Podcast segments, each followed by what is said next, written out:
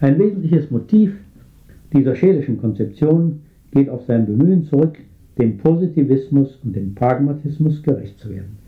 Er hat das versucht, indem er erstens eine diesen Richtungen entstammende Deutung der Naturwissenschaft akzeptiert hat und zweitens allen drei Wissensformen Zielsetzungen unterstellt hat, in denen das Interesse an reiner Erkenntnis nicht berücksichtigt war, nämlich sogenannte oberste Werdensziele. Er sagt dazu Folgendes. Ich glaube, es gibt drei oberste Werdensziele, denen Wissen dienen kann und dienen soll. Erstens dem Werden und der Entfaltung der Person, die weiß, das ist Bildungswissen. Zweitens dem Werden der Welt und vielleicht dem zeitfreien Werden ihres obersten So-Seins und Daseinsgrundes selbst. Dieses Wissen um der Gottheit willen heißt Erlösungswissen. Und es gibt drittens das Werdensziel der praktischen Beherrschung und Umbildung der Welt für unsere menschlichen Ziele und Zwecke. Jenes Wissen, das der Pragmatismus sehr einseitig im Auge hat, das ist das Wissen der positiven Wissenschaft, das Herrschafts- oder Leistungswissen. Dann stellt er die Frage, ob nun eine objektive Rangordnung zwischen diesen drei obersten Werdenszielen besteht, denen das Wissen dient. Und er glaubt darauf eine sehr klare und einleuchtende Antwort geben zu müssen. Vom Beherrschungswissen, das der praktischen Veränderung der Welt und den möglichen Leistungen diene, durch die wir sie verändern können, gehe die Wegrichtung zum Bildungswissen, durch das wir das Sein und So-Sein der geistigen Person in uns zu einem Mikrokosmos erweitern und entfalten, indem wir an der Totalität der Welt Teilhabe zu gewinnen suchen. Und vom Bildungswissen gehe dann die weitere Wegrichtung zum Erlösungswissen, also zu dem Wissen, in dem unser Personenkern an dem obersten Sein und Grunde der Dinge selbst Teilhabe zu gewinnen suche. Jedenfalls, sogenanntes Wissen nur um des Wissens willen gäbe es nirgends und dürfe und solle es auch gar nicht geben. Von diesen drei Wissensidealen habe, so meint er, die neueste Geschichte des Abendlandes und seiner Kulturannexe wie Amerika in immer einseitiger, sich gestaltender Weise fast nur das auf mögliche praktische Veränderung der Welt ausgerichtete Wissen in der Form der arbeitsteiligen, positiven Fachwissenschaften systematisch gepflegt. Das Bildungs- und das Erlösungswissen sei dagegen im Laufe der Geschichte des Abendlandes immer mehr in den Hintergrund getreten. Aber auch vom Herrschaftswissen sei im Abendland nur eine mögliche Hälfte gepflegt worden, nämlich der Teil, der der Beherrschung der äußeren Natur zu dienen bestimmt sei. Die innere Lebens- und Seelentechnik sei dagegen zurückgetreten. Die asiatischen Kulturen, so meint er dann, hätten in der Pflege des Bildungs- und Erlösungswissens und des auf die vitale Welt gerichteten technologischen Wissens einen ebenso gewaltigen Vorsprung wie in Europa auf dem Gebiet des Wissens besitze, das der äußeren Naturbeherrschung diene. So Scheler in seinem Aufsatz Erkenntnis und Arbeit. Dass die naturwissenschaftliche Forschung, wie Scheler meint, nicht imstande sei, Wesen der Dinge näher zu kommen, weil hinter ihr der auf erfolgreiches Handeln angewiesene menschliche Herrschaftshülle stehe und dass sie daher auch keinen Bildungswert habe, ist aber eher ein bildungsbürgerliches Vorurteil als eine ernstzunehmende Hypothese.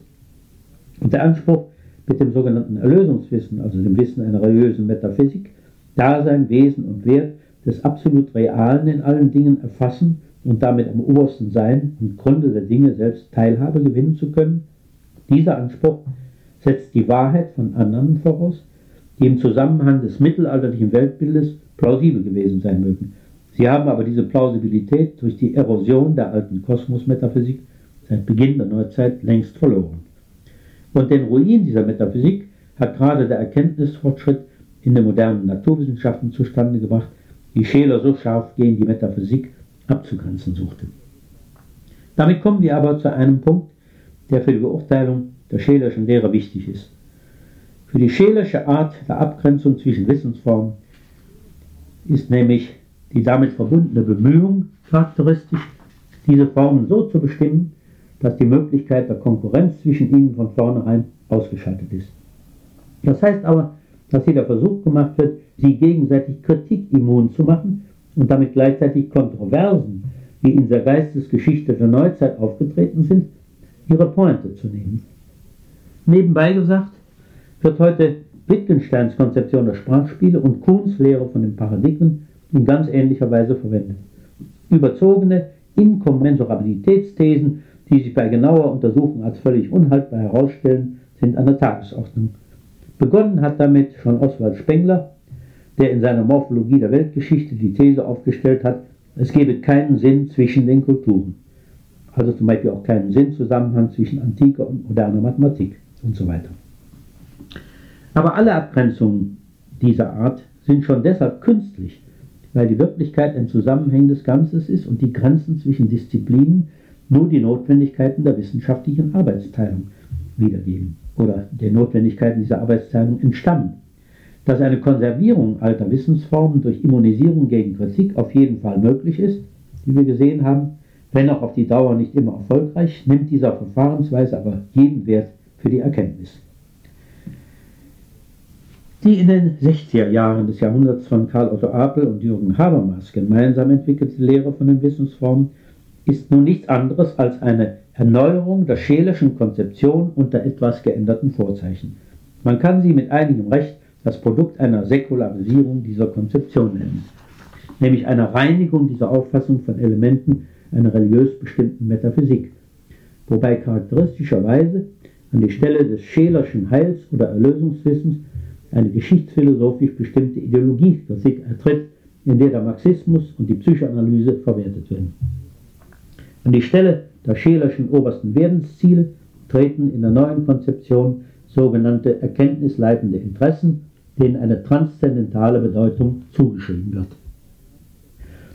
Das Schelersche Schema der drei Formen wird ebenso beibehalten wie die Rangordnung dieser drei Formen. Erstens, die unterste Wissensform, die sogenannten empirisch-analytischen Wissenschaften, werden ganz im Sinne Schelers als Herrschaftswissen gedeutet und ihnen wird wie bei ihm ein rein technisches Erkenntnisinteresse zugeordnet. Zweitens, die zweite Wissensform wird in der neuen Konzeption im Sinne der Gadamerschen Hermeneutik umgedeutet. Es sind die historisch-hermeneutischen Wissenschaften, das sogenannte Verständigungswissen, im Gegensatz zum schelerischen Bildungswissen nicht auf Bildung der Person, sondern auf Verständigung zwischen Personen gerichtet. Ihm wird ein praktisches Erkenntnisinteresse zugeordnet, in einem speziellen Sinne, nämlich Verständigung. Drittens, an die Stelle des Heilswissens der schelerschen Version tritt das kritisch orientierte Wissen, das durch Marxismus und Psychoanalyse bestimmt ist. Die kritische Theorie, die aus dem Denken Max Horkheimers hervorgegangen ist und der ein emanzipatorisches Erkenntnisinteresse zugrunde liegt. Ein Interesse, das auf Befreiung gerichtet ist. In dieser dritten Kategorie, wo Scheler noch die theologische Denkform angesiedelt hatte, befindet sich also die Nische für das Anliegen der Frankfurter Schule, der kritischen Theorie. Auch in den Einzelheiten der Argumentation gibt es frappierende Ähnlichkeiten zwischen der Schelerschen und der Habermas-Apelschen Lehre. Auch hier wird die Idee eines nicht an praktischen Zielen orientierten reinen Wissens zurückgewiesen und ein entsprechendes reines Interesse an der Kenntnis als illusionär charakterisiert. Die Habermas-Apelsche Konzeption ist nach meiner Auffassung in allen wesentlichen Punkten unhaltbar. Erstens, was die erste Wissensform angeht, das sogenannte Herrschaftswissen, so beruht seine Kennzeichnung auf einer äußerst fragwürdigen instrumentalistischen Deutung der Naturwissenschaften, wie sie charakteristisch ist für manche Versionen des Positivismus, aber auch des Neuhegelianismus. Zweitens, auch die Kulturwissenschaften, die sogenannte, das sogenannte Verständigungswissen, wird in einer Weise gedeutet, die problematisch ist, weil sie die moderne Kritik am hermeneutischen Denken nicht berücksichtigt. Überdies werden Verstehen und Verständigung im Sinne der Erzielung von Einverständnis oder Konsens miteinander konfundiert. Drittens, was die dritte Wissensform angeht, das Befreiungswissen, das der Emanzipation dienen soll, so war bisher noch in, äh, keiner seiner Verfechter imstande, seine Eigenart hinreichend zu charakterisieren. Man versucht zwar vielfach den Eindruck zu erwecken, die Marxischen Beiträge zur Lösung sozialwissenschaftlicher Probleme seien von denen anderer Theoretiker völlig verschieden. Dabei wird übersehen, dass die Marxische Ökonomie eine Fortsetzung der klassischen Ökonomie war. Auch methodisch war sie eine theoretische Konzeption traditionellen Charakters, allerdings eingebettet in eine höchst fragwürdige spekulative Geschichtsphilosophie. Wenn Karl Löwit den historischen Materialismus Heilsgeschichte in der Sprache der Nationalökonomie nennt, dann trifft er genau diesen Aspekt der Marxischen Lehre, die sie zum Opium für Intellektuelle gemacht hat. Noch eine weitere Eigenart der Habermas-Apelschen Lehre möchte ich hier herausstellen. Die Autoren dieser neuen Wissenschaftslehre in der Nachfolge Schelers, Heideggers und Hockheimers haben ironischerweise, nachdem sie den im Grunde genommen technologischen Charakter der Naturwissenschaft enthüllt zu haben glauben, ohne es zu bemerken, auch die beiden anderen Wissensformen auf technologische Disziplinen reduziert. Neben die Technologie der Herrschaft tritt bei ihnen de facto eine Technologie der Verständigung und eine Technologie der Emanzipation. Sie haben das nicht bemerkt, weil sie den Ausdruck Technologie in willkürlicher Weise auf den Bereich der Naturwissenschaften eingeschränkt haben, haben sich also dabei durch die eigene Sprache irreführen lassen. Die Tatsache, dass die praktischen Interessen, die den verschiedenen Disziplinen angeblich zugrunde liegen, verschiedenartig sind, dass sie Herrschaft, Verständigung oder Befreiung äh, zum Ziel haben, ändert ja nichts daran, dass hier alle Erkenntnis, wie in manchen Versionen des Pragmatismus, auf solche praktischen Interessen zurückgeführt wird. Überdies wird der Versuch gemacht, die Wahrheitsidee in dieser Auffassung dadurch zu eliminieren, dass sie auf den Begriff des Konsenses, den eines möglichen oder unter irgendwelchen idealen Bedingungen erreichbaren Konsenses, reduziert wird. Eine absurde Konsequenz der Tatsache, dass sich diese Autoren über elementare Sprachprobleme nicht im Klaren sind, über Sprachfunktionen, zum Beispiel die der Darstellung. Es dürfte nämlich schwer sein, im Rahmen einer Sprache, die wie die menschliche Sprache eine Darstellungsfunktion hat, auf die Idee der zutreffenden Darstellung zu verzichten. Eine Idee, die ganz unabhängig ist von der eines möglichen Konsens. Was die moderne Wissenschaft auszeichnet, ist im Gegensatz zu dieser Auffassung nicht ein von vornherein auf technische Umsetzung ausgerichtetes Erkenntnisinteresse und eine entsprechend zugeschnittene Perspektive, sondern das Streben nach möglichst umfassender, tiefer und genauer Erkenntnis und im Zusammenhang damit nach möglichst strenger kritischer Prüfung der Resultate solcher Bemühungen. Dass ein solches Wissen unter anderem auch höchst erfolgreich technisch verwendbar ist, ist leicht einzusehen.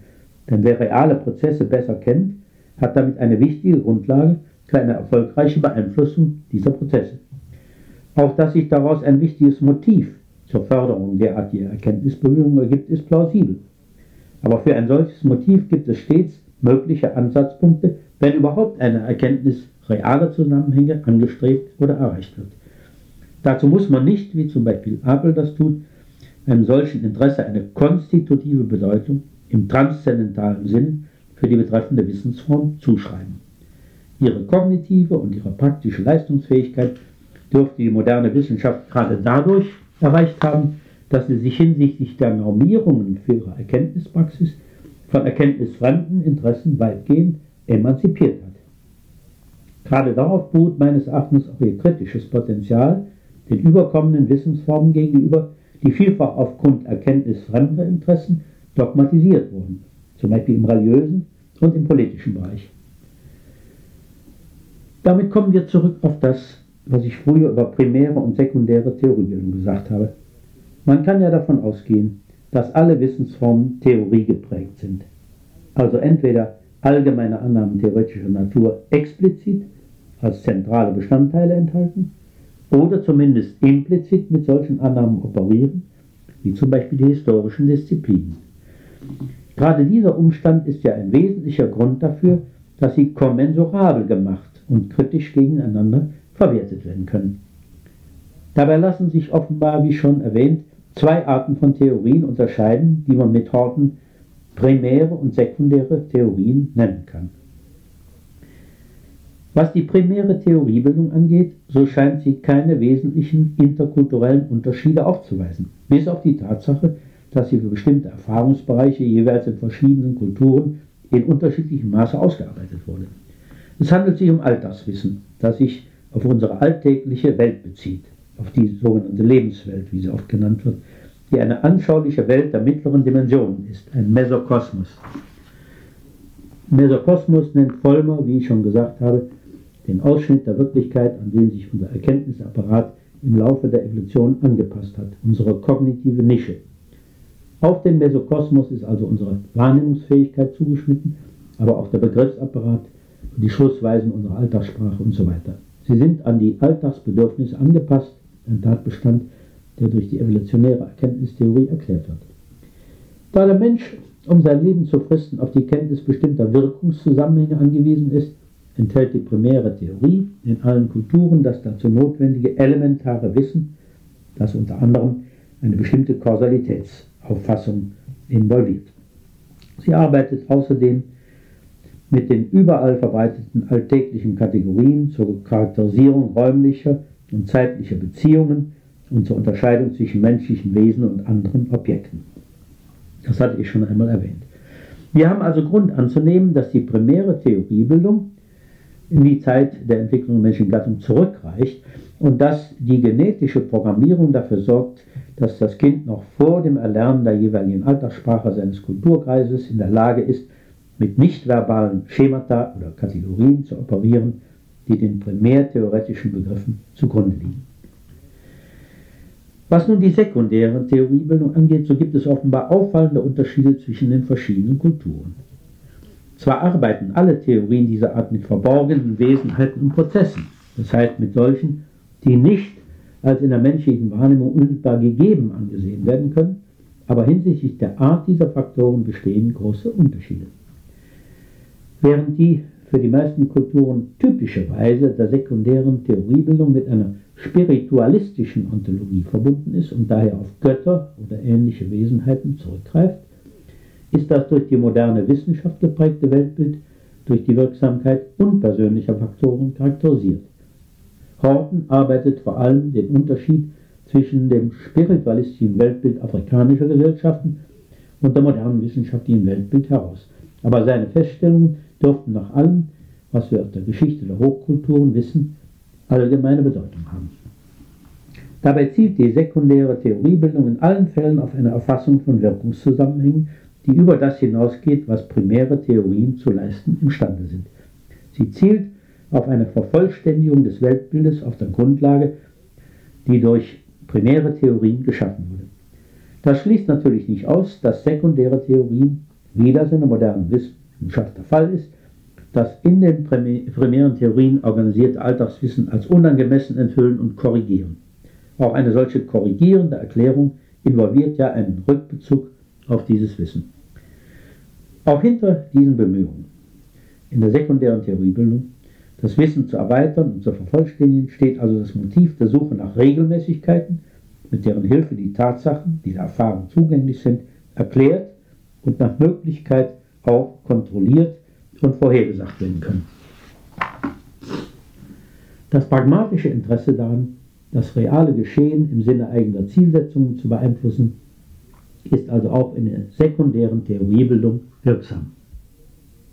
Es bedarf also besonderer Voraussetzungen dafür, dass sich die Entwicklung der menschlichen Erkenntnis von diesem Interesse teilweise emanzipieren kann, wie das im philosophischen Denken der klassischen Antike und in der Entwicklung der modernen Wissenschaften geschehen ist. Das bedeutet aber unter anderem, dass auch das mythische und das religiöse Denken weitgehend im Dienste dieses pragmatischen Interesses steht.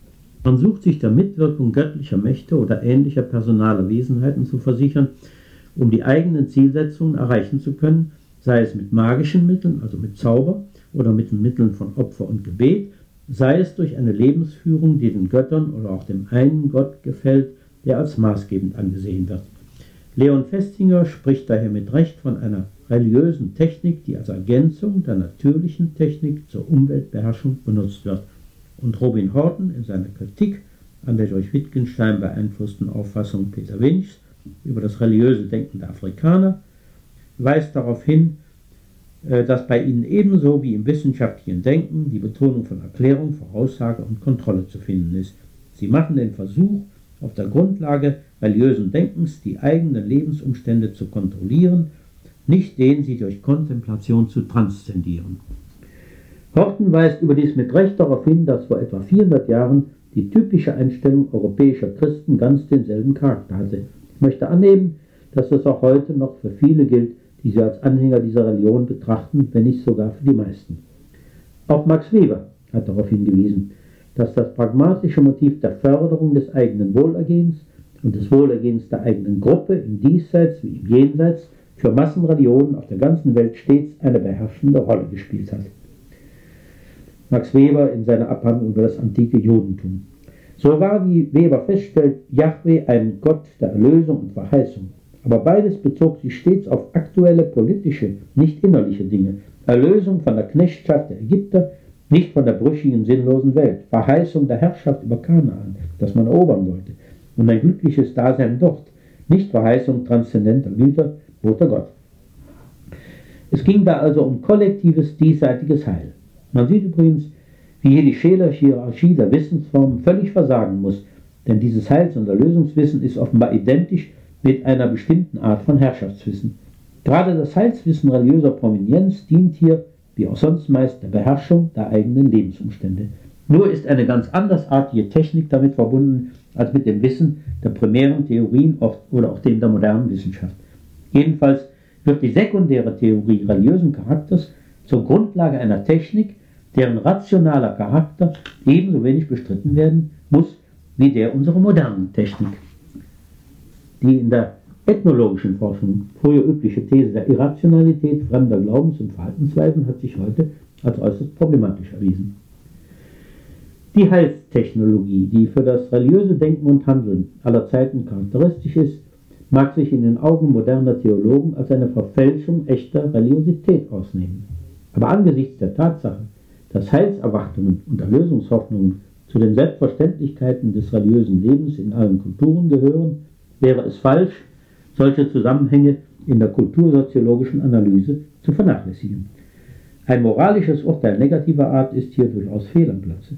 Ganz abgesehen davon, dass sich die sogenannte virtuosen Religiosität, die Religiosität besonders qualifizierter, wie zum Beispiel der Mönche, von der Massenreligiosität meist wohl nur dem Grade nach unterscheidet.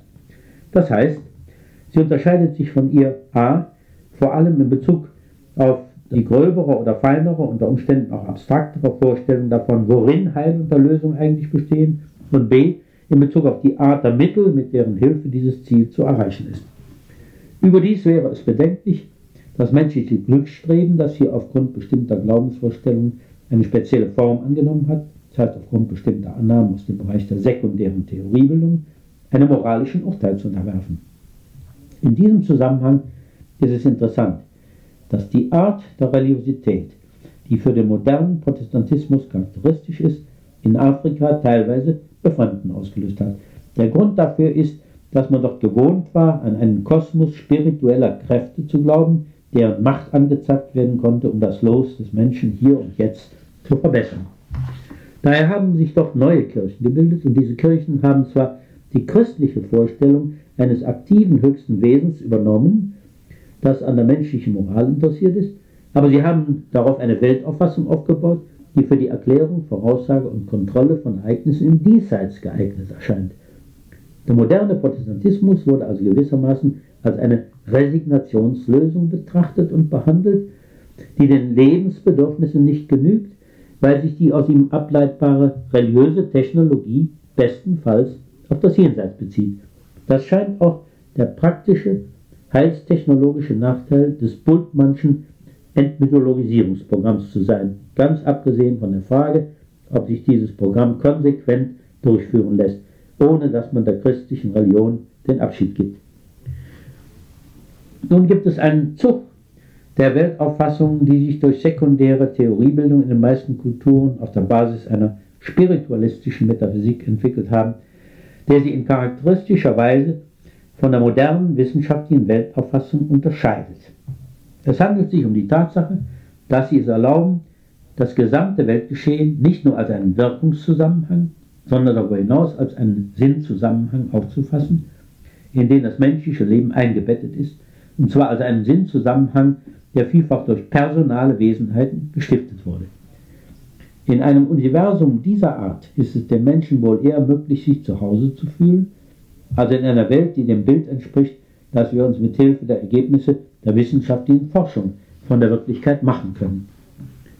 Überdies scheint sich aus einer Weltauffassung, die einen solchen Sinnzusammenhang postuliert, eine praktisch äußerst wichtige Möglichkeit zu ergeben. Und zwar handelt es sich um die Möglichkeit, menschliche Lebensordnungen und Handlungsweisen durch ihre Verankerung in einem kosmischen Sinn zu rechtfertigen und dadurch zu stabilisieren in einer Weise also, die sonst kaum möglich erscheint. Diese Legitimation und die damit verbundene Stabilisierung kann sich nämlich unmittelbar aus dem Glauben der Mitglieder einer solchen Gesellschaft an diesen Sinnzusammenhang ergeben. Das heißt, ohne dass hier eine theoretische Annahme erst in eine im Handlungszusammenhang anwendbare Technik umgesetzt werden müsste.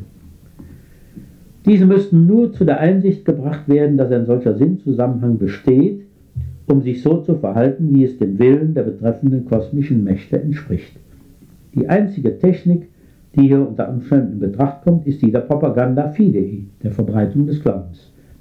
Es bedarf also meist keiner komplizierten Überlegungen, um den für die Stabilität des Gemeinwesens nötigen Legitimitätsglauben anzunehmen. Dieser Glaube ist gewissermaßen in die allgemeine Weltauffassung eingebaut. Diese Auffassung erfüllt für die betreffende Gesellschaft gleichzeitig mehrere Funktionen. Die kognitive Weltorientierung, die aus der sekundären Theoriebildung hervorgegangen ist, ist also mit unmittelbaren Handlungsanweisungen und Rechtfertigungen verbunden. Sie kann auf diese Weise nicht nur die betreffenden Lebensordnungen stabilisieren, sondern sie wird auch selbst durch diese stabilisiert. Das heißt, Lebensordnung und Erkenntnisweise sind so miteinander verbunden, dass sie sich gegenseitig stützen können. Eine solche Weltauffassung ist, wie Horten zeigt, durchaus in der Lage, auch neue Erfahrungen zu verarbeiten und entsprechende Wandlungen durchzumachen, ohne dass sich dabei das metaphysische Rahmenwerk zu ändern braucht und ohne dass der soziale Konsens gefährdet wird, der die Stabilität der Gesellschaft garantiert. Horten unterscheidet hier zwischen zwei verschiedenen Auffassungen der Erkenntnis, einer traditionalistischen und einer progressivistischen. Erstens. Die traditionalistische Auffassung ist mit einer konsensualen Weise der Theoriebildung verbunden. Sie legitimiert die Grundzüge des Wissens durch Rekurs auf die Tradition und entmutigt dadurch radikale Änderungsversuche, die den Konsens in Frage stellen würden. Zweitens. Die progressivistische Auffassung dagegen ist mit einer kompetitiven Weise der Theoriebildung verbunden, wie sie für die moderne Wissenschaft charakteristisch ist.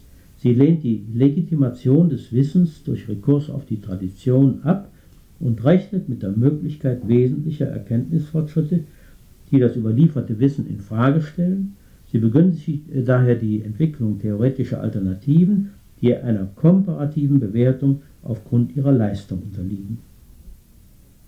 Während also im ersten Falle der Rahmen eine natürliche Kritikimmunität genießt, die nicht einmal besonderer Dogmatisierungsbemühungen irgendwelcher sozialer Instanzen bedarf, ist er im zweiten Falle der Kritik und daher auch einer möglichen Revision ausgesetzt.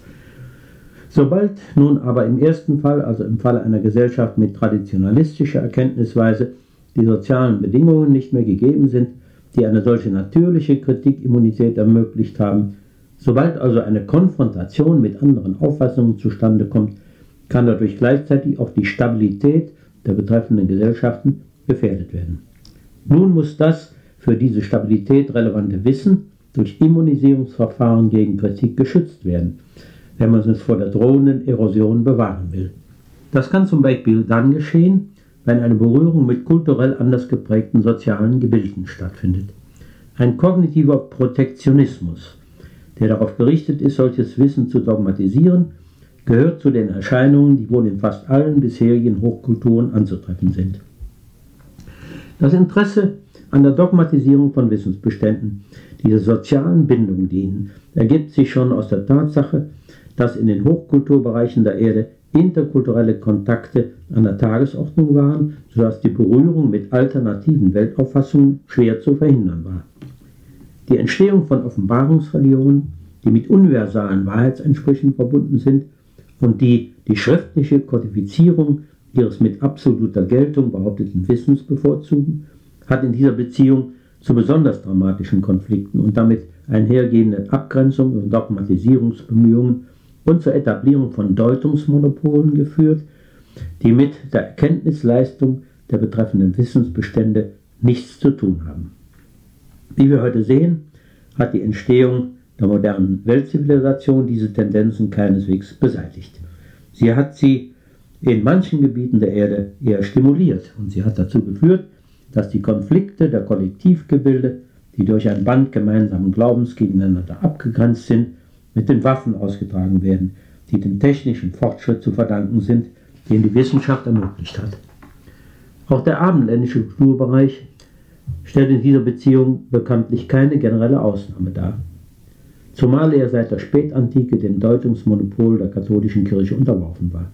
Auch hier finden wir eine sekundäre Theoriebildung, die dem üblichen Muster entspricht und dementsprechend Weltauffassungen, die geeignet sind, als soziales Band für die betreffenden Kollektivgebilde zu dienen.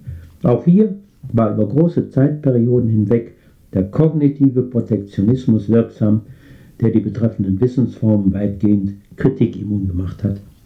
Aber innerhalb dieses Kulturbereichs hat sich andererseits aufgrund besonderer Bedingungen eine Entwicklung ergeben, die eine Abweichung vom allgemeingültigen Muster hervorgebracht hat.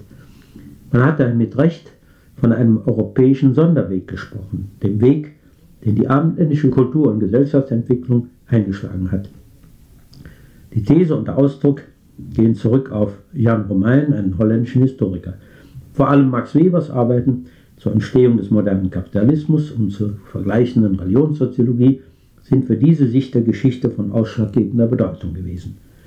Dieser Sonderweg hat auch zur Entstehung und Entwicklung der modernen Wissenschaften und zur Entstehung der modernen Kultur geführt, die in kognitiver Beziehung durch diese Wissenschaften geprägt ist und die sich in den letzten 100 Jahren über die ganze Welt ausgebreitet hat.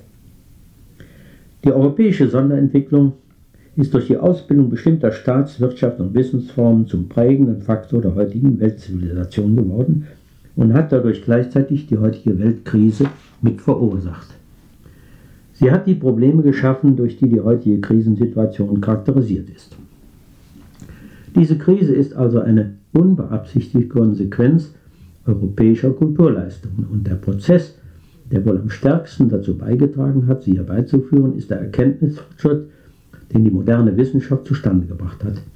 Denn er hat unter anderem Techn den technischen Fortschritt ermöglicht, den auffallendsten Beitrag Europas zur heutigen Weltzivilisation.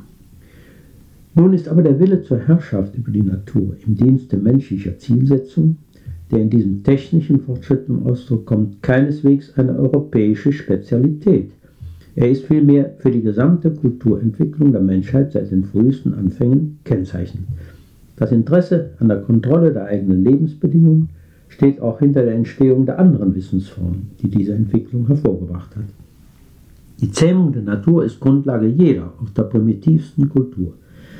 Was die Entwicklung der modernen Wissenschaft dagegen auszeichnet, ist, wie ich schon erwähnt habe, gerade die Emanzipation der Erkenntnisbemühungen in bestimmten Bereichen vom Druck des praktischen Interesses an der Verwertung der Erkenntnis.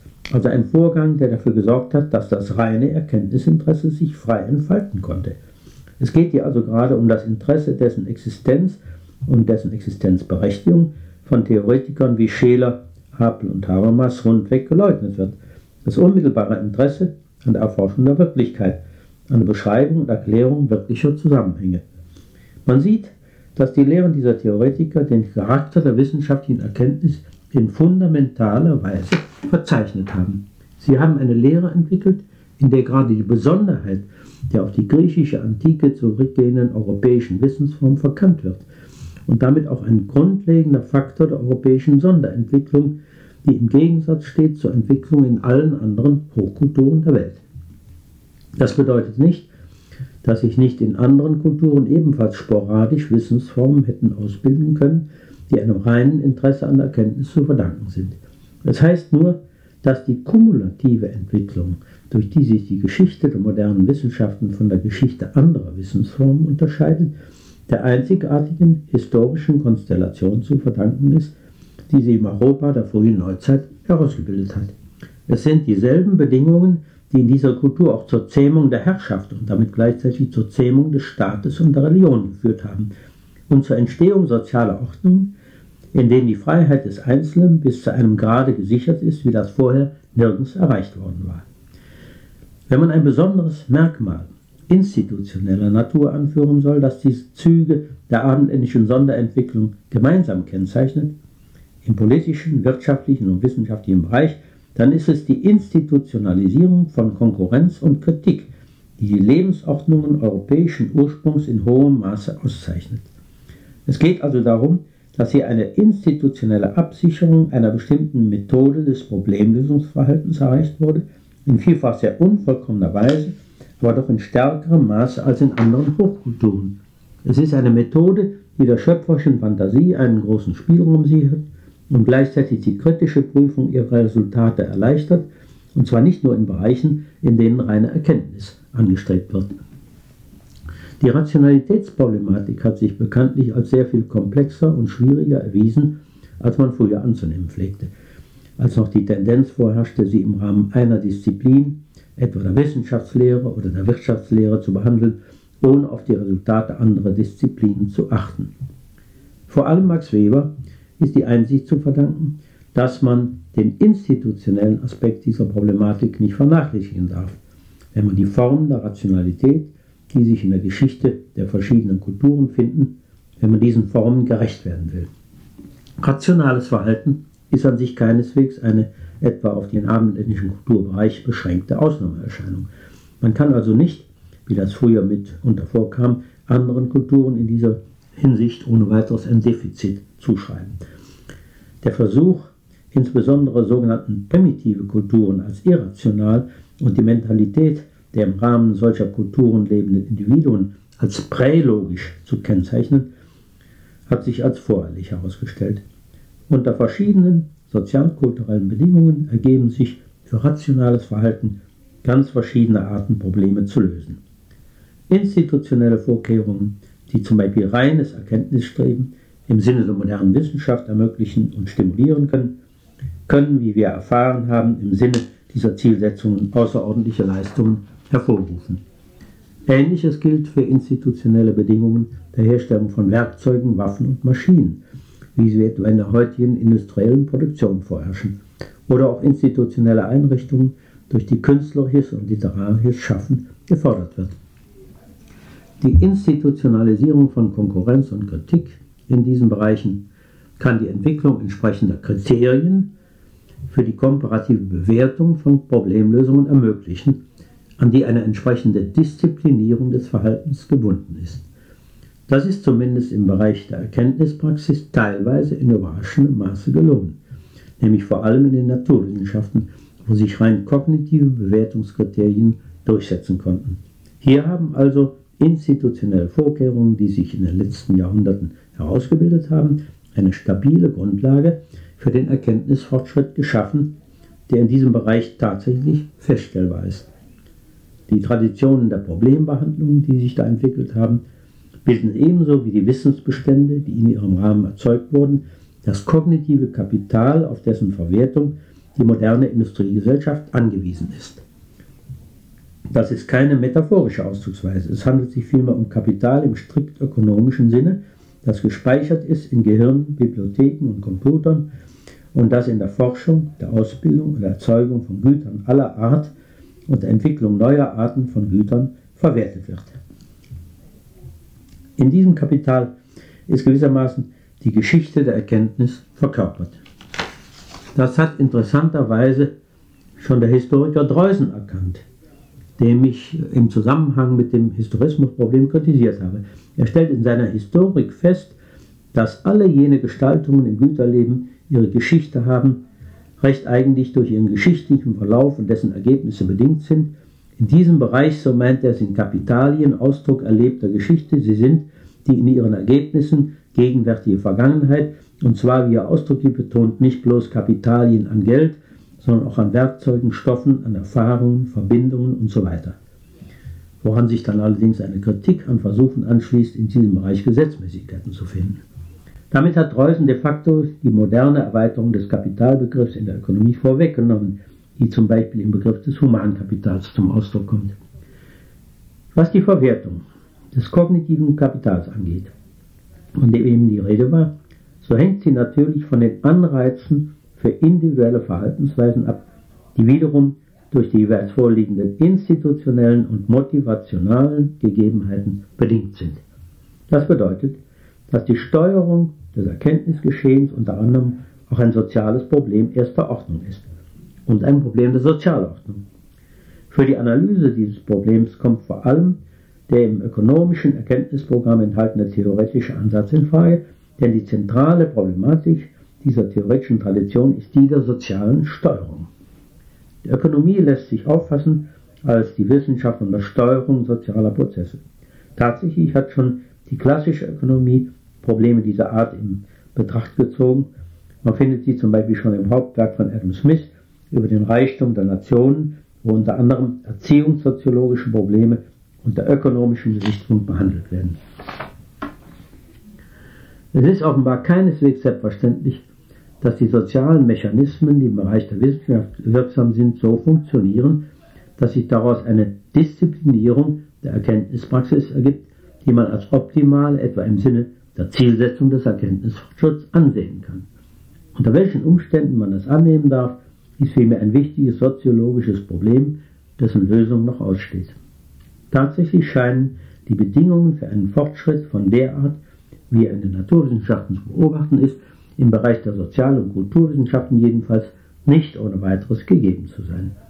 In diesem Bereich haben sie offenbar noch keine entsprechenden verhaltenswirksamen Kriterien durchsetzen können.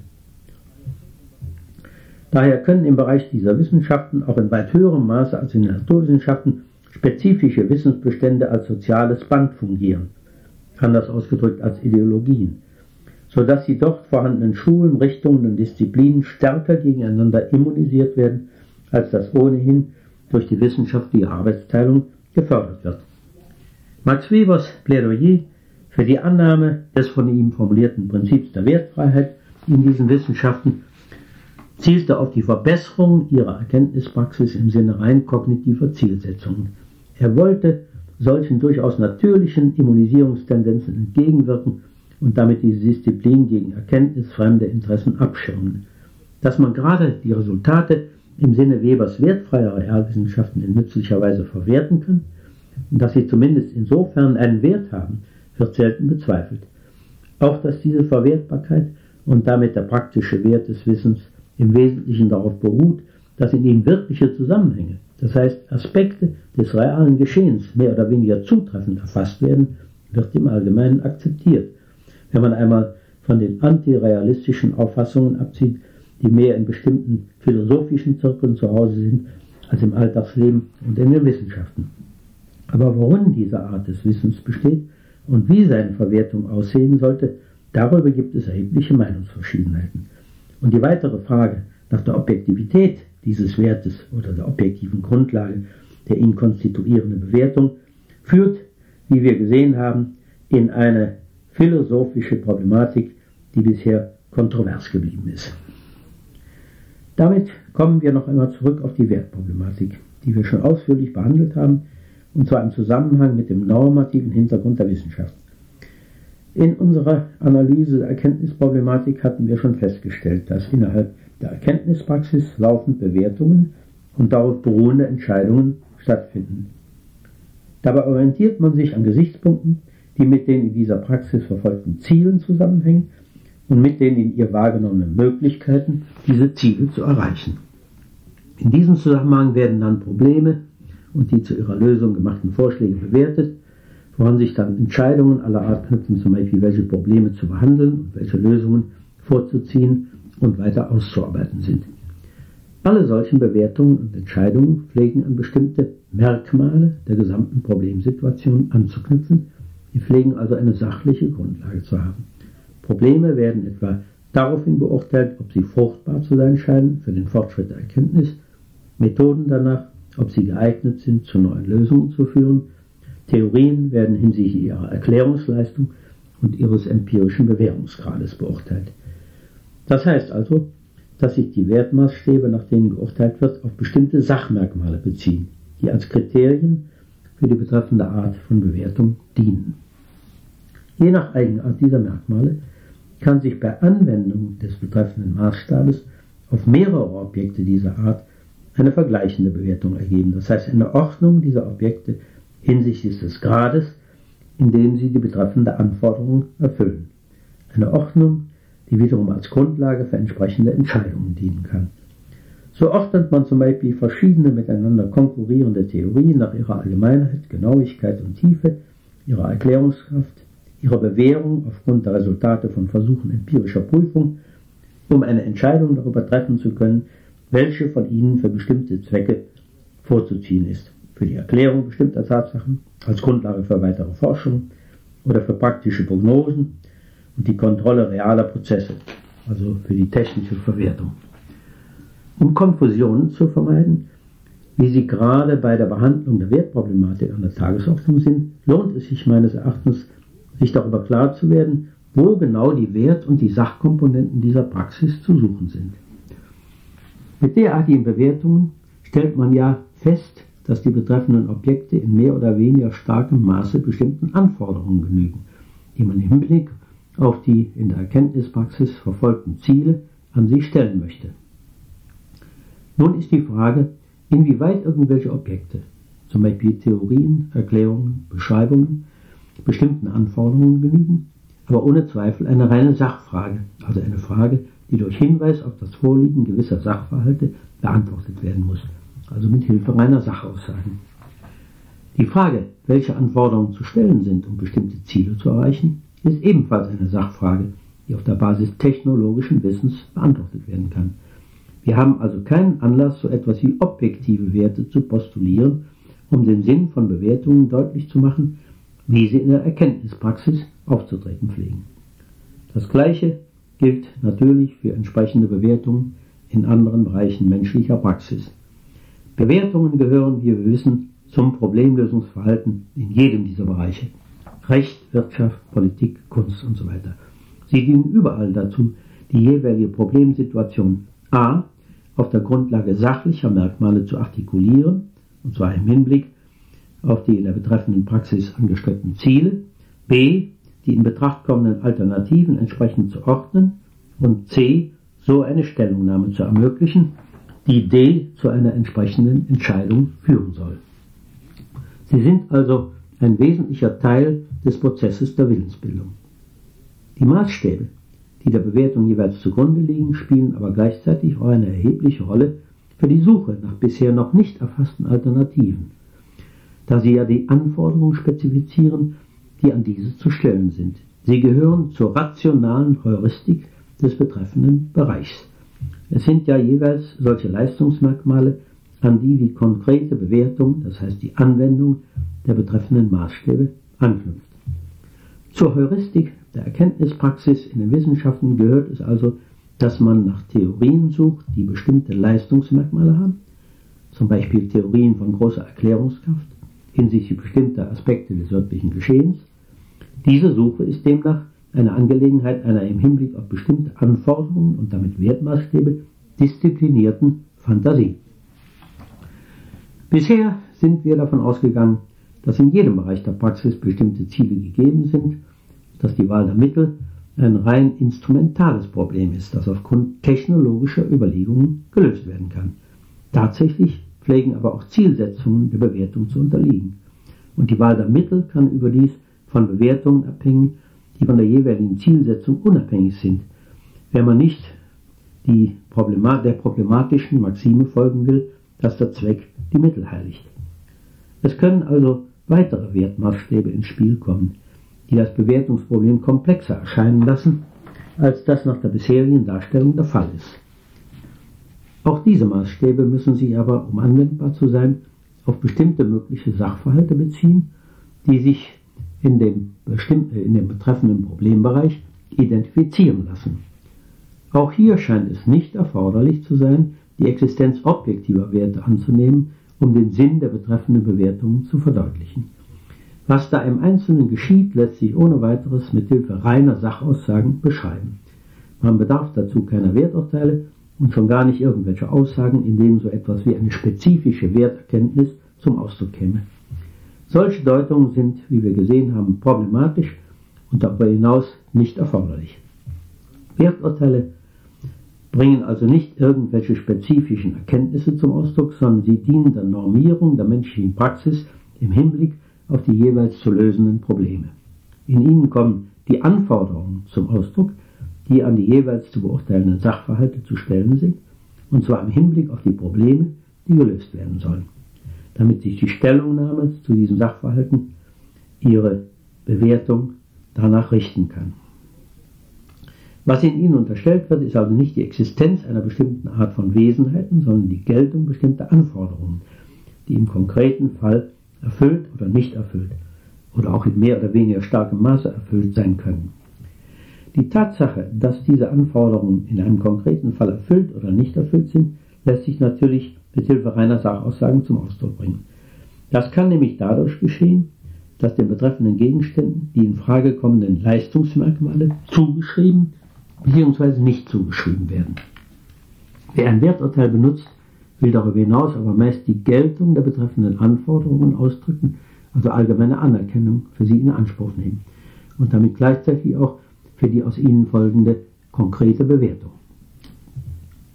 Der Wertplatonismus der Alltagssprache, der in manche philosophischen Lehren übernommen wurde, führt, wie wir schon gesehen haben, dazu, dass in der Frage des Geltungsanspruchs für den Werturteilen zum Ausdruck kommenden Anforderungen ein Wahrheitsproblem gesehen wird, was die Wertdiskussionen des Alltags oft sehr undurchsichtig macht. Aus all dem folgt, dass Werturteile, soweit sie sich auf Sachaussagen reduzieren lassen, wahr oder falsch sein können, dass sie aber gerade hinsichtlich derjenigen Sinnkomponente, die ihren spezifischen Wertcharakter ausmacht, nicht wahrheitsfähig sind. Das bedeutet aber, wie wir gesehen haben, keineswegs, dass solche Urteile in dieser Hinsicht nicht rational diskutiert werden können.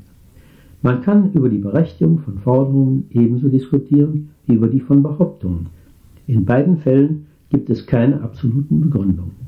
Aber es gibt Möglichkeiten kritischer Untersuchung, die einer Entscheidung für oder gegen bestimmte Lösungen der betreffenden Probleme dienlich sein können.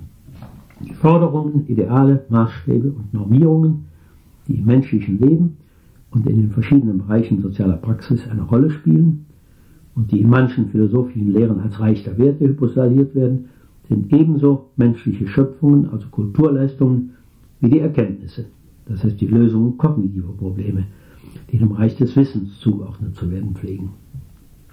Nur ist die auf die Produktion des Wissens gerichtete Tätigkeit die menschliche Erkenntnispraxis so normiert, dass in ihr eine zutreffende Auffassung und Darstellung wirklicher Zusammenhänge angestrebt und teilweise auch erreicht wird.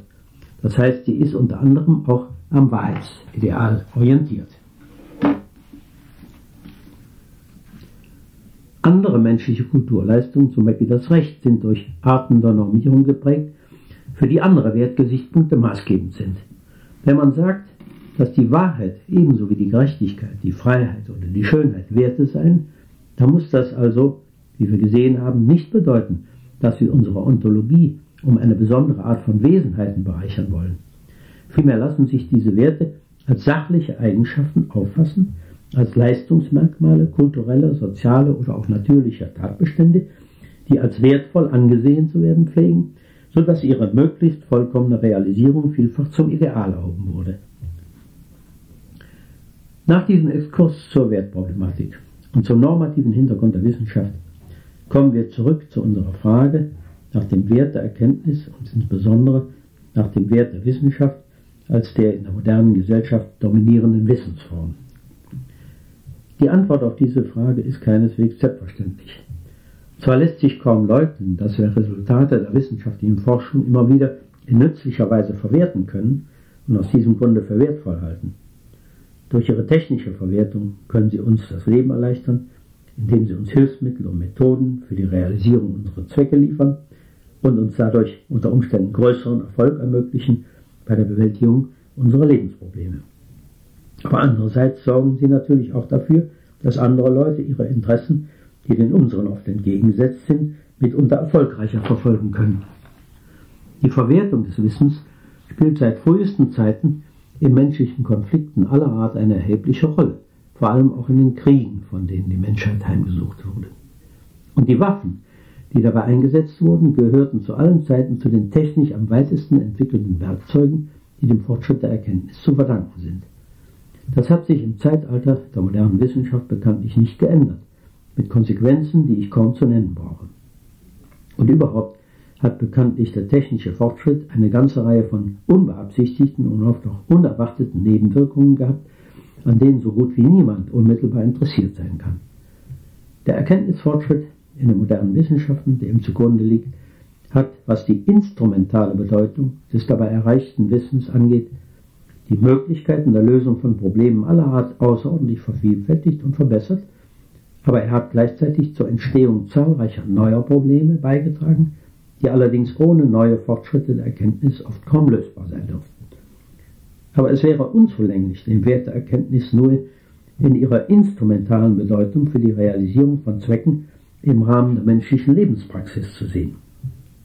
Die Reduktion des Wissens auf praktische Interessen, wie man sie bei Max Scheler und in seiner Nachfolge bei Habermas und Apel findet, wird dem Charakter der Wissenschaft und ihrer tatsächlichen Bedeutung nicht gerecht. Das unmittelbare, ursprüngliche Interesse an der Erkenntnis wirklicher Zusammenhänge, an der Verbesserung unseres Wissens über die Realität, zu der wir auch selbst als Erkennende und Handelnde gehören, ist eine der treibenden Kräfte des Erkenntnisfortschritts in den Wissenschaften, ganz unabhängig von der Verwertung von Erkenntnissen im Dienst irgendwelcher anderer Ziele.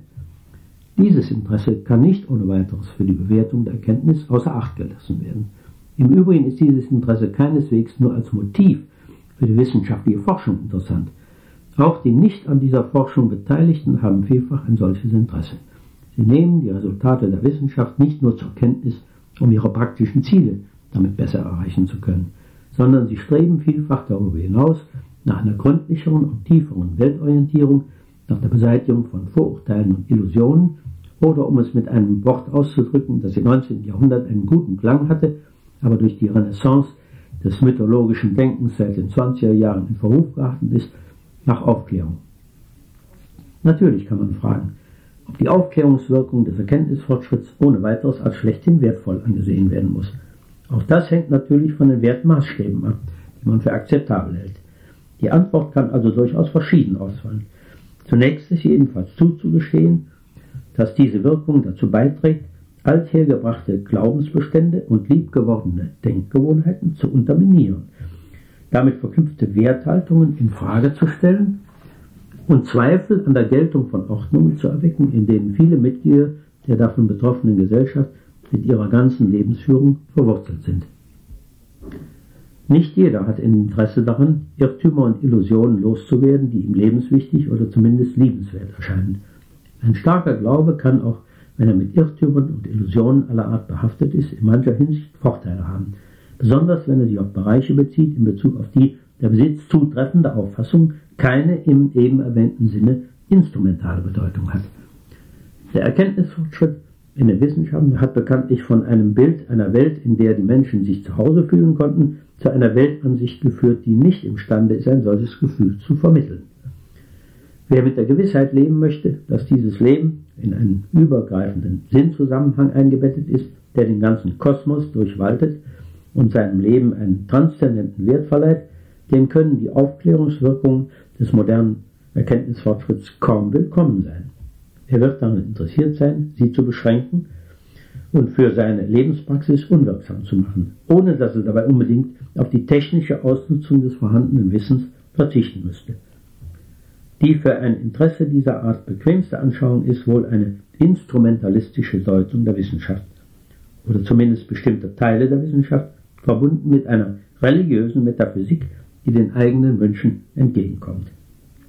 Es ist nicht schwer, sich für die Annahme einer solchen Weltanschauung der Autorität von Wissenschaftlern oder Philosophen zu versichern, die sich selbst zu einem derartigen Kompromiss durchgerungen haben.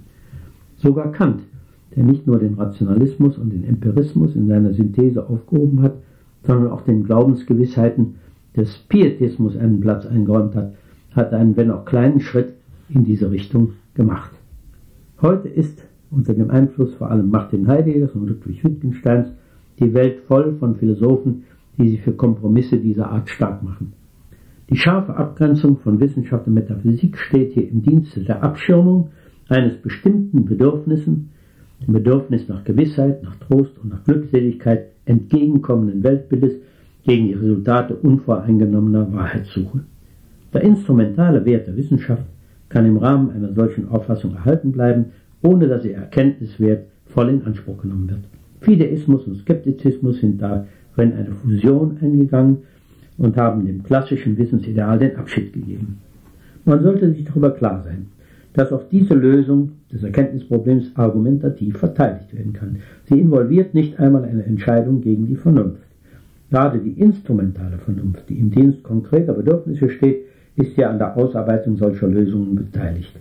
Für die seelische Ökonomie und darüber hinaus für bestimmte praktische Interessen ist nämlich ein solcher Kompromiss mitunter sehr förderlich. Nur eine kritische Vernunft, die sich im Dienst der Wahrheitssuche keinerlei Illusionen zu gönnen bereit ist, muss dabei auf der Strecke bleiben. In diesem Zusammenhang ist es natürlich nicht uninteressant, dass gerade Theoretiker, zu deren Hauptanliegen die Kritik der instrumentellen Vernunft im Namen eines unbeschränkten Vernunftgebrauchs gehört und die sich selbst als Vertreter einer kritischen Wissenschaft betrachten, erkenntnistheoretische Auffassungen entwickelt haben, die zu den erwähnten Kompromisslösungen im Dienste praktischer Interessen gehören, von Horkheimer bis zu Marcuse und Habermas. Die von ihnen postulierte Bindung der Erkenntnis an praktische Interessen verwandelt de facto, wie wir gesehen haben, alle Disziplinen in technologische Lehren und daher in Resultate gerade der instrumentellen Vernunft, die sie zu kritisieren meinen. Auch im politischen Bereich können bekanntlich durch das Interesse an unvoreingenommener Wahrheitssuche motivierte Erkenntnisbemühungen auf einen Widerstand stoßen, der im Zeichen der instrumentalen Vernunft nur zu verständlich ist. Damit sind wir zu einem Thema zurückgekehrt, das schon zu Anfang der Vorlesung am Ende des zweiten Teils über den Charakter der Erkenntnislehre angeklungen ist, wo ich auf den Zusammenhang von Wissenssoziologie, Ideologiekritik und Erkenntnistheorie eingegangen bin. Unter realistischen Voraussetzungen lassen sich diese drei Disziplinen nämlich kaum voneinander scharf abgrenzen. Der instrumentale Wert bestimmter Überzeugungen für die Motivierung bestimmter Verhaltensweisen und für die Mobilisierung sozialer Energien ist weitgehend unabhängig von ihrem Erkenntniswert, sodass unter Umständen ein starkes, oft auch institutionell verankertes Interesse an ihrer Aufrechterhaltung besteht, das mit dem Interesse am Fortschritt der Erkenntnis schwer zu vereinbaren ist. Da die Wissenschaft gegenüber Einflüssen dieser Art nicht immun ist, kann sich dieser Interessenkonflikt unter Umständen in den Bereich der wissenschaftlichen Erkenntnistätigkeit selbst verlagern und dort zu ideologischen Kontroversen führen, deren Interessengrundlage den Beteiligten zum Teil selbst verborgen bleiben kann. Gefährdungen dieser Art sind heute natürlich am ehesten die sogenannten Geisteswissenschaften bzw. die Kultur- und Sozialwissenschaften ausgesetzt, in denen das Webersche Prinzip der Wertfreiheit sich bisher nie ganz durchsetzen konnte. Diese Möglichkeit wird durch den Umstand erleichtert, dass der institutionell als Wissenschaft definierte Bereich moderner Gesellschaften Traditionen und Wissensformen übernommen hat, die mit dem für die moderne Naturwissenschaft charakteristischen methodischen Kritizismus nicht ohne weiteres vereinbar sind.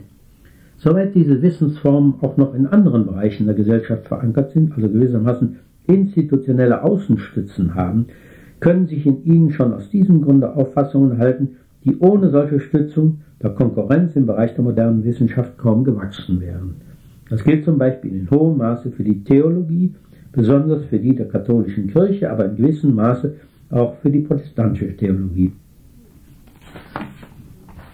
Natürlich ist der Einfluss der Kirchen in diesem Bereich nicht das einzige Beispiel für die Auswirkung erkenntnisfremder Interessen auf das Erkenntnisgeschehen. Dass der Marxismus als Staatsreligion in den kommunistischen Ländern sehr viel größeren Einfluss auf bestimmte Bereiche der Wissenschaft hatte, als das für religiöse Auffassungen in den meisten westlichen Ländern gilt, braucht man kaum besonders zu betonen. In diesen, den westlichen Ländern nämlich, sind politisch gestützte Deutungsmonopole verschwunden, seit die Ansprüche der katholischen Kirche in dieser Hinsicht nicht mehr honoriert werden. Es gibt bestenfalls mehr oder weniger starke Konkurrenzbehinderungen durch die mit dieser Kirche abgeschlossenen Konkordate, die zwar dem in vielen Verfassungen ausdrücklich enthaltenen Grundsatz der Freiheit der Wissenschaft widersprechen, aber dennoch von den meisten Juristen nicht beanstandet zu werden pflegen. Dass in den westlichen Ländern auch Parteien und Interessengruppen Versuche der Beeinflussung machen, liegt auf der Hand. Aber in Gesellschaften, in denen die Konkurrenz im Bereich der Erkenntnis nicht durch politisch gestützte Deutungsmonopole behindert wird, hat der im Kernbereich der wissenschaftlichen Forschung institutionell fest verankerte methodische Kritizismus eine Chance, sich auch in Disziplinen durchzusetzen, die ideologischen Einflüssen stärker ausgesetzt sind. Wenn wir die sozialen Bedingungen des Erkenntnisgeschehens im Ganzen betrachten, dann müssen wir jedenfalls die Tatsache berücksichtigen, dass Wissens- und Glaubensbestände ökonomisch gesehen ganz unabhängig von der Frage ihrer Bewertung unter rein kognitiven Gesichtspunkten Kapitalcharakter haben können. Sie können also kognitives Kapital im eben erwähnten Sinne darstellen, so dass es im Interesse ihrer Träger, also der Kapitalbesitzer liegt, sie vor Erosion zu bewahren. Der Kapitalcharakter und der ökonomische Wert solcher Bestände ist also weitgehend unabhängig von ihrem Wahrheitswert. und von ihrer Bewährung im Sinne einer an Erkenntniszielen orientierten Methodologie und sogar vom Besitz irgendeines Leistungsmerkmals, das im Zusammenhang mit einer solchen Zielsetzung überhaupt in Betracht kommt. Der Scharlatan, der seine Hörer durch seine mithilfe einer Imponierprosa formulierten Satzwolken beeindruckt und sie damit zu Anhängern seiner Lehre macht, hat guten Grund, sein kognitives Kapital gegen Erosion durch Konkurrenz und Kritik zu schützen. Man braucht in diesem Zusammenhang keineswegs nur an religiöse Unternehmer zu denken, die ihr Kapital zur Begründung von Sekten verwenden. Auch politische Unternehmer pflegen nicht selten auf kognitives Kapital dieser Art angewiesen zu sein, das sich in analoger Weise zur Bildung einer Anhängerschaft verwerten lässt. Außerhalb des Bereichs, in dem das Interesse an unvoreingenommener Wahrheitssuche dominiert, ist das Erkenntnisgeschehen auch in modernen Gesellschaften teilweise durch Interessen geprägt, die geeignet sind, das Erkenntnisstreben zu korrumpieren. Und zwar, um dadurch Resultate zu erzielen, die zwar kognitiv wertlos, aber dennoch unter anderen Gesichtspunkten nützlich sind. Ebenso wie in früheren Sozialsystemen gibt es auch hier Interessenlagen, die dazu führen, dass man als Kapital verwertete Wissensbestände gegen Entwertung zu schützen sucht. Man greift daher zu entsprechenden Maßnahmen, entweder zur unmittelbaren Beeinflussung der eigenen Marktsituation oder zur Beeinflussung politischer Instanzen, etwa um eine entsprechende Gesetzgebung zu erreichen.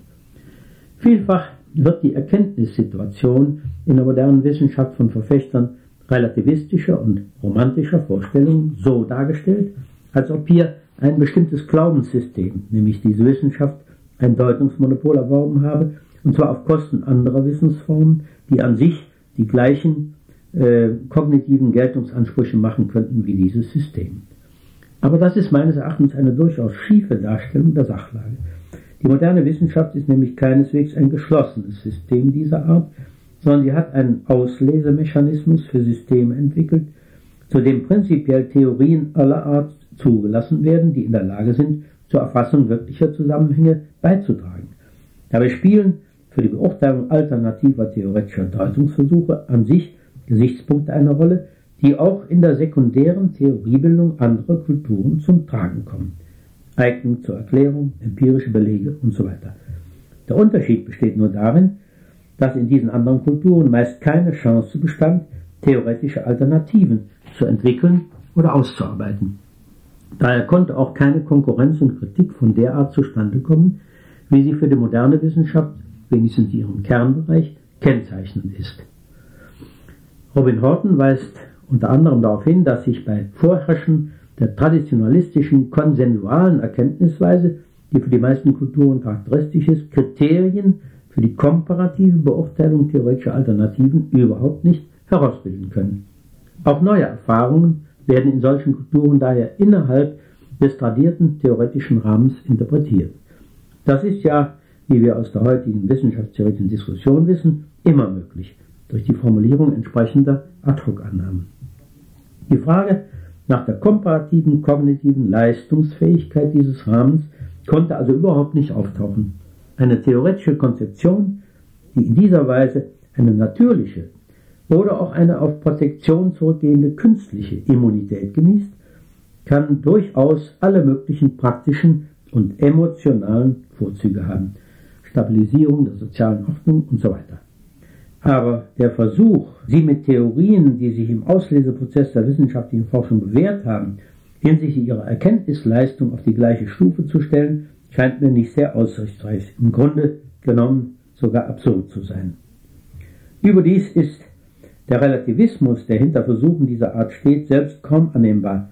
Wir haben allen Anlass, den Erkenntniswert der modernen Wissenschaft nicht zu bagatellisieren. Sie ist eine Wissenschaft, die mit ihren eigenen Mitteln in der Lage ist, die Bedingungen ihrer Möglichkeit und ihrer Entwicklung zu analysieren und dasselbe zu leisten für andere Wissensformen und auch für die Wissensformen und die Symbolsysteme anderer Kulturen.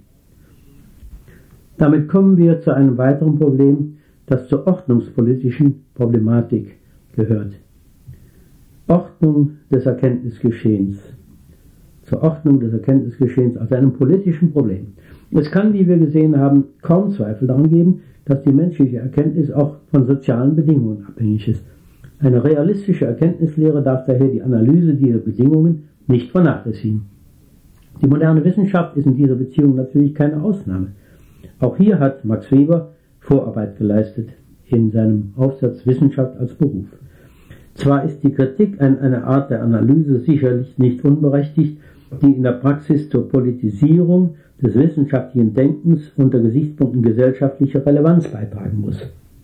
Diese Kritik darf aber nicht die Einsicht verdrängen, dass auch die Wissenschaft als sozialer Bereich unter ordnungspolitischen Gesichtspunkten analysiert werden kann. Die Steuerung des Erkenntnisgeschehens ist ein soziologisches Problem und sie ist unter den Voraussetzungen bestimmter Zielsetzungen auch ein sozialtechnologisches Problem.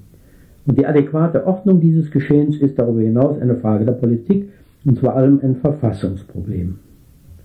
Dass in einer modernen Industriegesellschaft die Staatsgewalt ein Interesse an den Resultaten der wissenschaftlichen Erkenntnispraxis hat und daher auch an der sozialen Ordnung des Erkenntnisgeschehens, ist sehr verständlich. Es ist schon deshalb plausibel, weil ohne die Resultate und Methoden der modernen Wissenschaft die heutige Zivilisation nicht aufrechtzuerhalten wäre. Es besteht daher, und zwar unabhängig von der jeweils vorliegenden sozialen Gesamtordnung und damit von den unterschiedlichen Verfassungen, ein starkes, auch politisch artikuliertes Interesse daran, die Leistungsfähigkeit der Wissenschaft aufrechtzuerhalten und nach Möglichkeit zu verbessern. Das bedeutet aber noch nicht, dass diesem Interesse auch in ordnungspolitischer Hinsicht angemessen Rechnung getragen wird.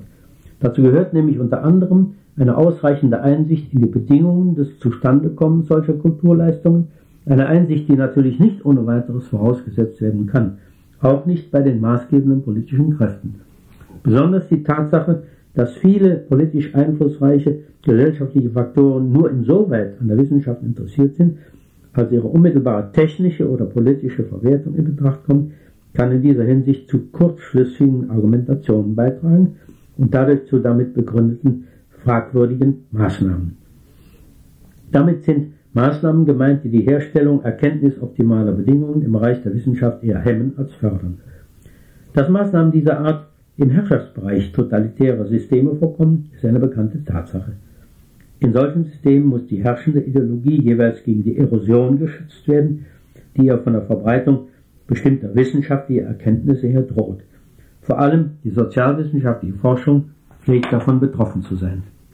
Systeme mit freiheitlicher Ordnung sind aber keineswegs gegen Entwicklungen geschützt, die geeignet sind, die Funktionsbedingungen der wissenschaftlichen Tätigkeit zu beeinträchtigen und damit auch die Voraussetzungen des Erkenntnisfortschritts. Gesetzgeberische und bürokratische Eingriffe können auch in solchen Systemen dafür sorgen, dass etwa die Rekrutierung und Ausbildung der die für die Forschung erforderlichen Kräfte, die Organisation der Forschung, die institutionelle Regelung und die Alimentierung und Finanzierung dieser Tätigkeit so beeinflusst werden, dass die soziale Grundlage des Erkenntnisfortschritts dadurch unterminiert wird. Die für die Gesellschaft unentbehrlichen Leistungen der Forschung sind in jahrhundertealten Traditionen verwurzelt, deren Schwächung auf lange Sicht außerordentlich gefährliche Konsequenzen haben würde. Die sozial verankerten Wertorientierungen der wissenschaftlichen Erkenntnispraxis, die mit ihnen verbundene Disziplinierung des Problemlösungsverhaltens in diesem Bereich seine gleichzeitig konstruktive und kritische Ausrichtung auf der Basis regulativer Ideen, die eine möglichst umfassende und tiefe Erkenntnis wirklicher Zusammenhänge als wünschenswert erscheinen lassen, alles das sind Tatbestände, die sich nicht mehr ohne weiteres auf dem Verordnungswege ins Leben rufen lassen, wenn man sie einmal durch entsprechende Eingriffe zum Verschwinden gebracht hat. Die Wissenschaft ist also für die moderne Industriegesellschaft ein Politikum ersten Rangs. Aber daraus darf man keineswegs die Konsequenz ziehen, dass man sie deshalb einer politischen Gesamtplanung unterwerfen müsse, einer zentralen Steuerung, in der etwa die von Politikern und Bürokraten identifizierten gesellschaftlichen Bedürfnisse zum Ausdruck kommen. Eine These dieser Art wird zum Beispiel in manchen Argumenten zur gesellschaftlichen Relevanz wissenschaftlicher Erkenntnisse angedeutet. Sie ist noch problematischer als analoge Thesen im Hinblick auf die Ordnung des Wirtschaftslebens, und zwar aus Gründen, die sich aus der modernen Erkenntnis- und Wissenschaftslehre und aus der modernen politischen Ökonomie ergeben. Wer die Auffassung vertritt, man könne den Erkenntnisfortschritt durch Geltendmachen praktisch-technische oder moralisch-politische Gesichtspunkte durch Hinweise auf das soziale Gesamtinteresse und eine entsprechende Beeinflussung von Problemstellungen oder gar Problemlösungen in eine bestimmte Richtung lenken, der unterliegt meines Erachtens einem fundamentalen Irrtum. Es ist allerdings ein Irrtum, der einer einflussreichen Strömung innerhalb der Sozialwissenschaften entstammt, nämlich der dem Marxismus und der Wissenssoziologie entstammenden Lehre von den Erkenntnisinteressen und vom Primat der Praxis, von Scheler bis Habermas. Dieser Irrtum hat die Chance, auch im öffentlichen Bewusstsein Wurzeln zu schlagen und er wird aus naheliegenden Gründen von politischen Instanzen gerne akzeptiert. Der Irrtum besteht darin, dass man, wie im Zusammenhang mit der Wertproblematik schon erörtert, die Bedeutung umfassender und von der Einschränkung auf spezielle Probleme der Alltagspraxis losgelöster Theorien für die Erkenntnisentwicklung verkennt. Der Mythos vom unmittelbaren Praxisbezug der Wissenschaft, das instrumentalistische Vorurteil, hat durch die wissenschaftsgeschichtliche Forschung der letzten Zeit seine Glaubwürdigkeit eingebüßt. Gerade Theorien der erwähnten Art haben sich später immer wieder auch für die Lösung praktischer Probleme als unentbehrlich erwiesen. Dabei hätte man die außerordentlich vielfältigen Möglichkeiten ihrer Verwertung im Allgemeinen in keiner Weise voraussehen können. Es wäre also höchst unpraktisch gewesen, die Forschung von praktischen Alltagsproblemen her aufzuzäumen, wie das etwa früher in der Alchemie geschehen ist.